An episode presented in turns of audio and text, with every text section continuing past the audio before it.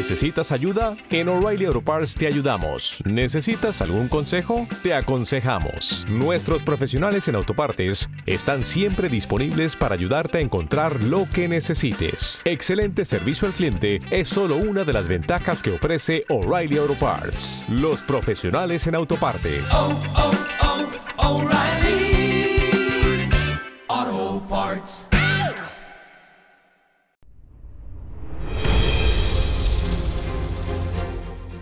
Producciones Carballés presenta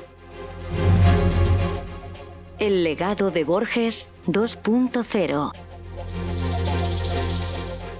Un podcast de literatura para amantes de la cultura.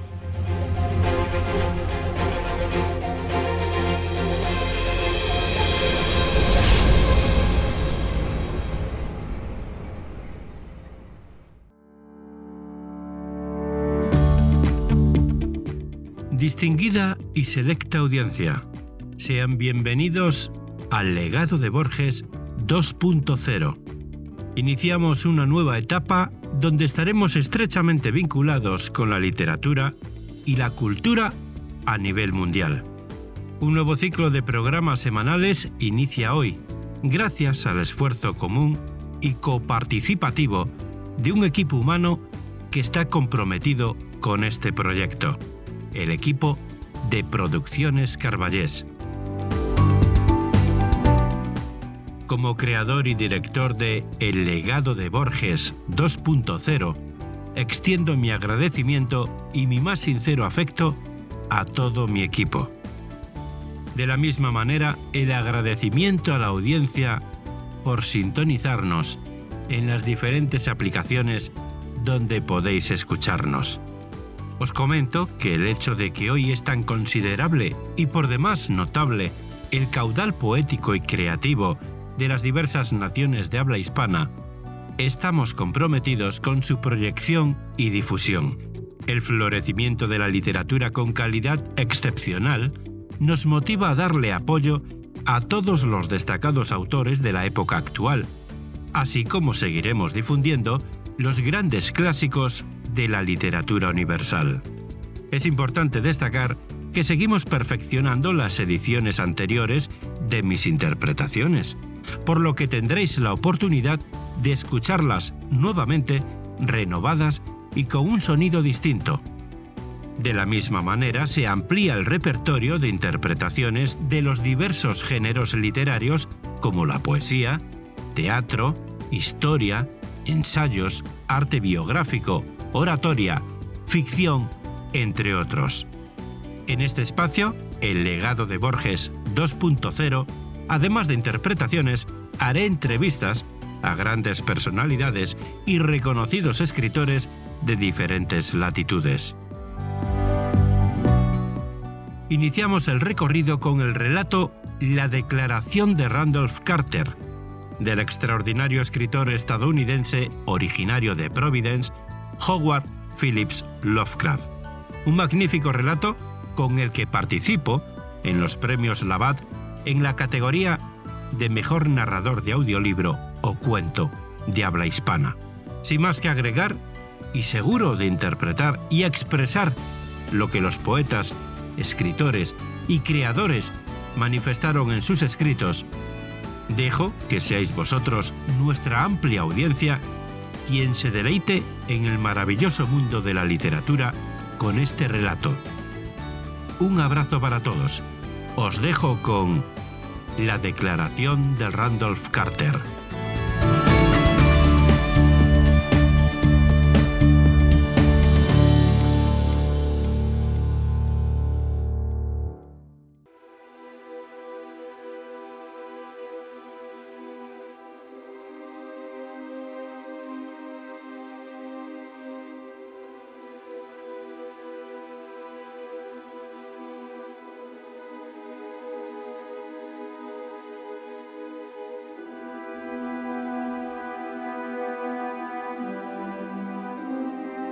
La declaración de Randolph Carter. H. P. Lovecraft.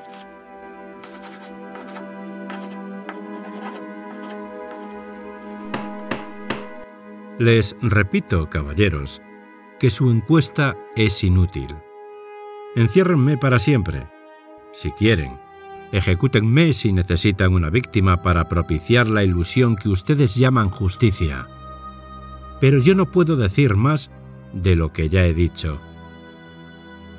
Todo lo que puedo recordar se lo he contado a ustedes con absoluta sinceridad.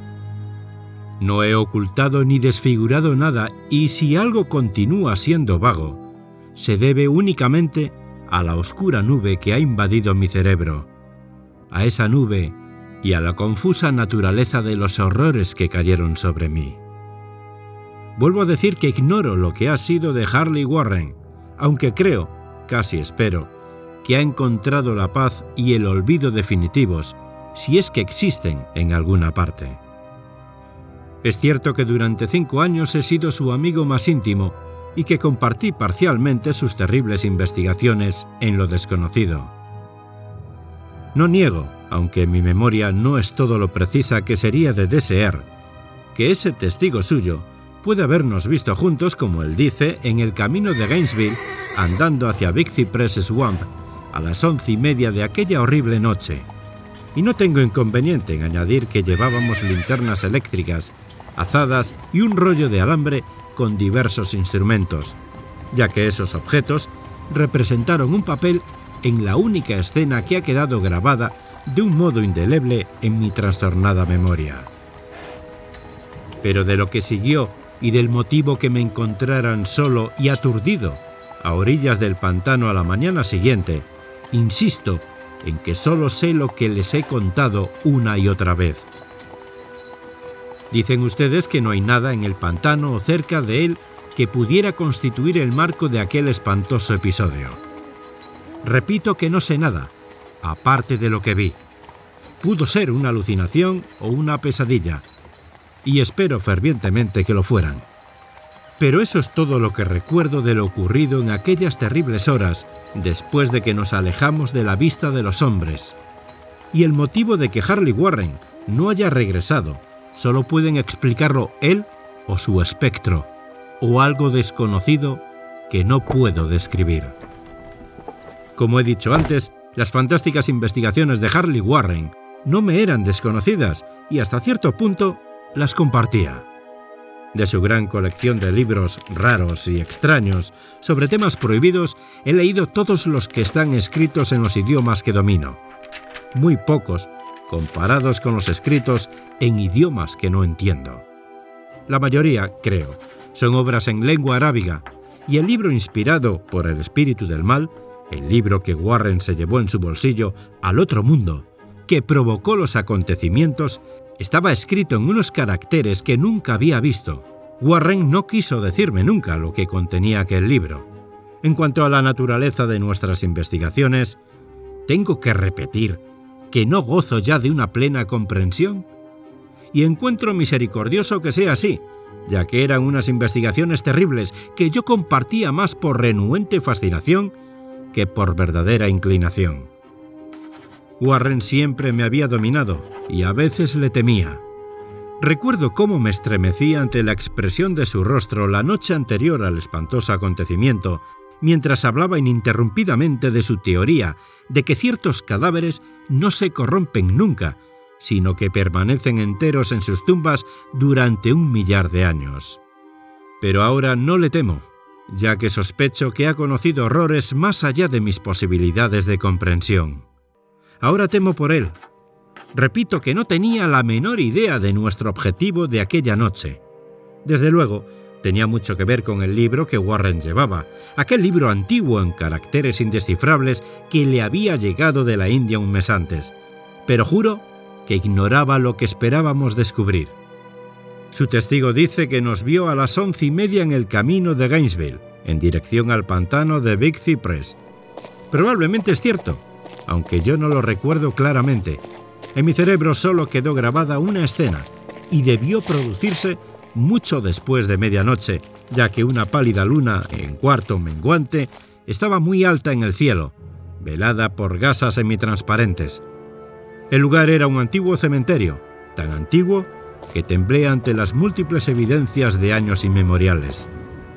se encontraba en una profunda y húmeda hondonada, cubierta de musgo y de maleza, y llena de un vago hedor que mi fantasía asoció absurdamente con piedras en descomposición. Por todas partes veíanse señales de descuido y decrepitud, y parecía acosarme la idea de que Warren y yo éramos los primeros seres vivientes que invadíamos un silencio letal de siglos. Por encima del borde de la hondonada, la luna menguante atisbaba a través de los fétidos vapores que parecían brotar de ignotas catacumbas y a sus débiles y oscilantes rayos pude distinguir una repulsiva formación de antiquísimos mausoleos, panteones y tumbas, todos en estado ruinoso, cubiertos de musgo y con manchas de humedad, y parcialmente ocultos por una lujuriante vegetación. Mi primera impresión vívida de mi propia presencia en aquella terrible necrópolis se refiere al acto de detenerme con Warren ante una determinada tumba y de desprendernos de la carga que al parecer habíamos llevado. Observé entonces que yo había traído una linterna eléctrica y dos azadas, en tanto que mi compañero había cargado con una linterna similar y una instalación telefónica portátil. No pronunciamos una sola palabra, ya que ambos parecíamos conocer el lugar y la tarea que nos estaba encomendada. Y sin demora empuñamos las azadas y empezamos a limpiar de hierba y de maleza la arcaica sepultura. Después de dejar al descubierto toda la superficie, que consistía en tres inmensas losas de granito, retrocedimos unos pasos para contemplar el fúnebre escenario, y Warren pareció efectuar unos cálculos mentales. Luego se acercó de nuevo al sepulcro y utilizando su azada como una palanca, trató de levantar la losa más próxima a unas piedras ruinosas que en su día pudieron haber sido un monumento funerario. No lo consiguió y me hizo una seña para que acudiera en su ayuda. Finalmente, nuestros esfuerzos combinados aflojaron la losa, la cual levantamos y apartamos a un lado. Quedó al descubierto una negra abertura por la que brotó un efluvio de gases miasmáticos tan nauseabundos que Warren y yo retrocedimos precipitadamente. Sin embargo, al cabo de unos instantes nos acercamos de nuevo a la fosa y encontramos las emanaciones menos insoportables. Nuestras linternas iluminaron un tramo de peldaños de piedra empapados en algún detestable licor de la entraña de la tierra y bordeados de húmedas paredes con costras de salidre. Entonces, por primera vez que yo recuerde durante aquella noche, Warren me habló con su meliflua voz de tenor, una voz singularmente inalterada por nuestro pavoroso entorno. Lamento tener que pedirte que te quedes en la superficie, dijo, pero sería un crimen permitir que alguien con unos nervios tan frágiles como los tuyos bajara ahí. No puedes imaginar, ni siquiera por lo que has leído y por lo que yo te he contado, las cosas que tendré que ver y hacer. Es una tarea infernal, Carter.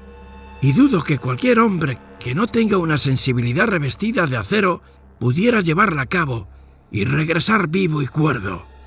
No quiero ofenderte y el cielo sabe lo mucho que me alegraría llevarte conmigo, pero la responsabilidad es mía y no puedo arrastrar a un manojo de nervios como tú a una muerte o una locura probables. Te repito que no puedes imaginar siquiera de qué se trata, pero te prometo mantenerte informado por teléfono de cada uno de mis movimientos. Como puedes ver, he traído alambre suficiente para llegar al centro de la Tierra y regresar. Todavía puedo oír, en mi recuerdo, aquellas palabras pronunciadas fríamente, y puedo recordar también mis protestas. Parecía desesperadamente ansioso por acompañar a mi amigo a aquellas profundidades sepulcrales, pero él se mostró inflexible. En un momento determinado, amenazó con abandonar la expedición si no me daba por vencido. Una amenaza eficaz, dado que solo él tenía la clave del asunto. Tras haber obtenido mi asentimiento, dado de muy mala gana, Warren cogió el rollo de alambre y ajustó los instrumentos. Finalmente, me entregó uno de los auriculares, estrechó mi mano, se cargó al hombro el rollo de alambre y desapareció en el interior de aquel indescriptible osario. Fui a sentarme sobre una vieja y descolorida lápida, cerca de la negra abertura de que se había tragado a mi amigo. Durante un par de minutos pude ver el resplandor de su linterna y oír el crujido del alambre mientras lo desenrollaba detrás de él. Pero el resplandor desapareció bruscamente, como tapado por una revuelta de la escalera, y el sonido se apagó con la misma rapidez. Yo estaba solo, pero unido a las desconocidas profundidades por aquel mágico alambre cuyo verde revestimiento aislante brillaba bajo los pálidos rayos de la luna menguante. Consultaba casualmente mi reloj a la luz de mi linterna y estaba pendiente del auricular con febril ansiedad, pero durante más de un cuarto de hora no oí absolutamente nada. Luego percibí un leve chasquido y llamé a mi amigo con voz tensa. A pesar de mis aprensiones, no estaba preparado para las palabras que me llegaron desde aquella pavorosa bóveda, con un acento de alarma que resultaba mucho más estremecedor por cuanto que procedía del imperturbable Harley Warren. Él, que se había separado de mí con tanta tranquilidad momentos antes, llamaba ahora desde abajo con un tembloroso susurro más impresionante que el más desaforado de los gritos. ¡Dios! Si pudieras ver lo que estoy viendo. No pude contestar. Me había quedado sin voz y solo pude esperar. Warren habló de nuevo. Carter, es terrible, monstruoso, increíble. Esta vez la voz no me falló y vertí en el micrófono un chorro de excitadas preguntas. Aterrado, repetía sin cesar. Warren, ¿qué es? ¿Qué es? De nuevo me llegó la voz de mi amigo, ronca de temor, ahora visiblemente teñida de desesperación. No puedo decírtelo, Carter. Es demasiado monstruoso. No me atrevo a decírtelo. Ningún hombre podría saberlo y continuar viviendo. Dios mío. Nunca había soñado en nada semejante. Silencio de nuevo, interrumpido solamente por mis ocasionales y ahora estremecidas preguntas. Luego, la voz de Warren con un trémulo de desesperada consternación. ¡Carter! ¡Por el amor de Dios! ¡Vuelve a colocar la losa y márchate si puedes! ¡A ¡Déjalo todo y márchate! ¡Es tu única oportunidad! ¡Haz lo que te digo y no me pidas explicaciones! Le oí pero solo fui capaz de repetir mis frenéticas preguntas. A mi alrededor había tumbas, oscuridad y sombras. Debajo de mí, alguna amenaza más allá del alcance de la imaginación humana. Pero mi amigo estaba expuesto a un peligro mucho mayor que el mío, y a través de mi propio terror experimenté un vago resentimiento al pensar que me creía capaz de abandonarle en semejantes circunstancias. Se oyeron más chasquidos, y tras una breve pausa, un lamentable grito de Warren.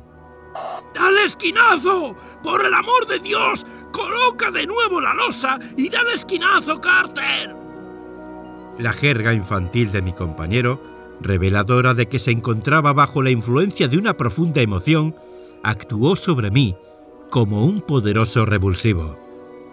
Formé y grité una decisión. Warren, resiste, voy a bajar.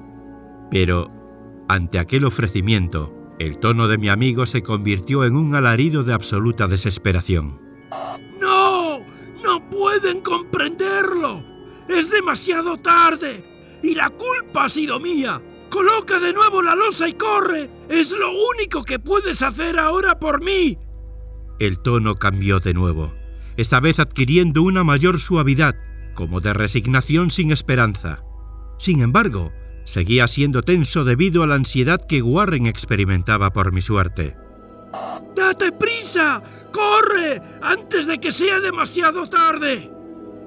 No traté de contradecirle. Intenté sobreponerme a la extraña parálisis que se había apoderado de mí y cumplir mi promesa de acudir en su ayuda. Pero su siguiente susurro me sorprendió todavía inerte en las cadenas de un indescriptible horror. ¡Carter! ¡Apresúrate!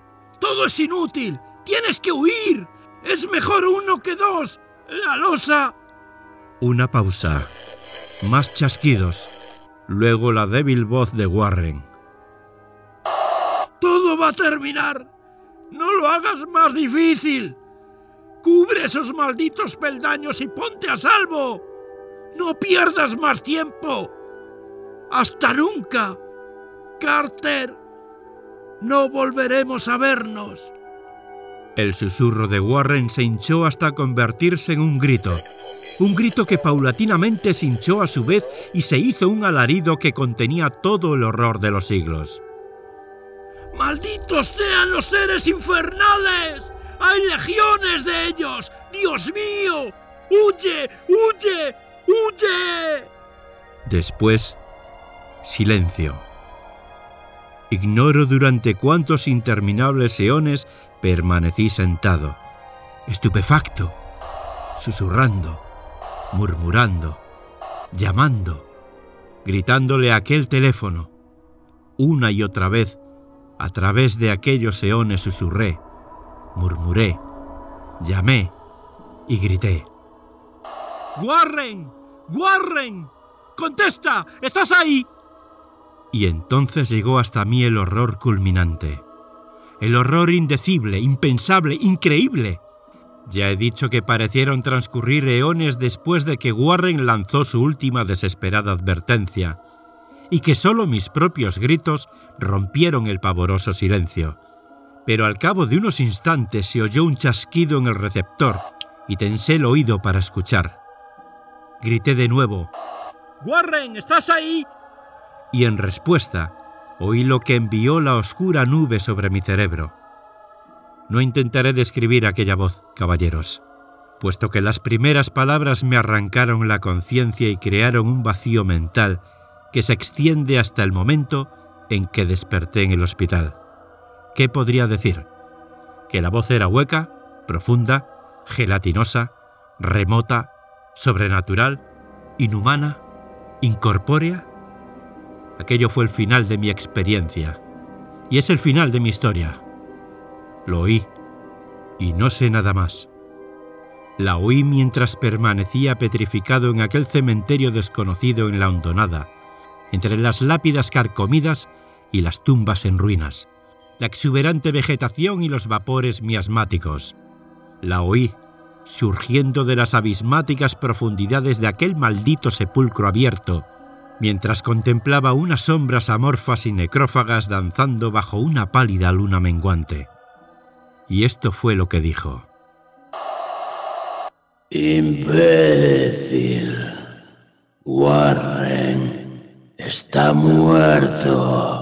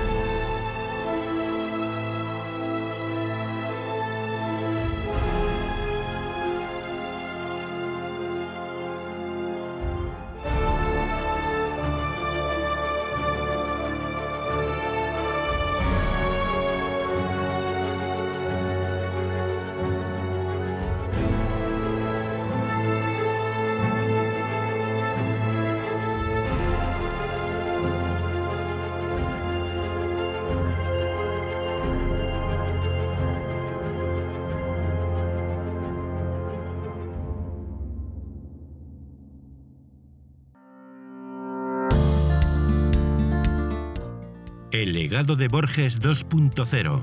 La literatura mundial en su máxima expresión. Os invitamos cordialmente a suscribiros a nuestro podcast en tu aplicación de podcast favorita, a nuestro canal de YouTube y seguir nuestras redes sociales, Instagram, Facebook, Twitter y TikTok. Si has disfrutado del contenido, deja un like y comparte.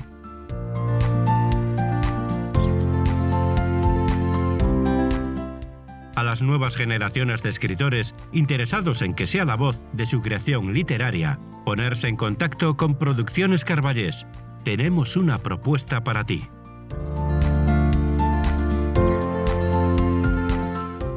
Si eres locutor, actor, programador, técnico de sonido o tienes experiencia en los medios y estás interesado en ser parte de nuestro equipo, escribe a produccionescarballés.com sé parte de un gran equipo. Soy Luis Carballés la voz que le da vida a los clásicos. Gracias por escucharnos. Hasta una próxima entrega de El legado de Borges 2.0.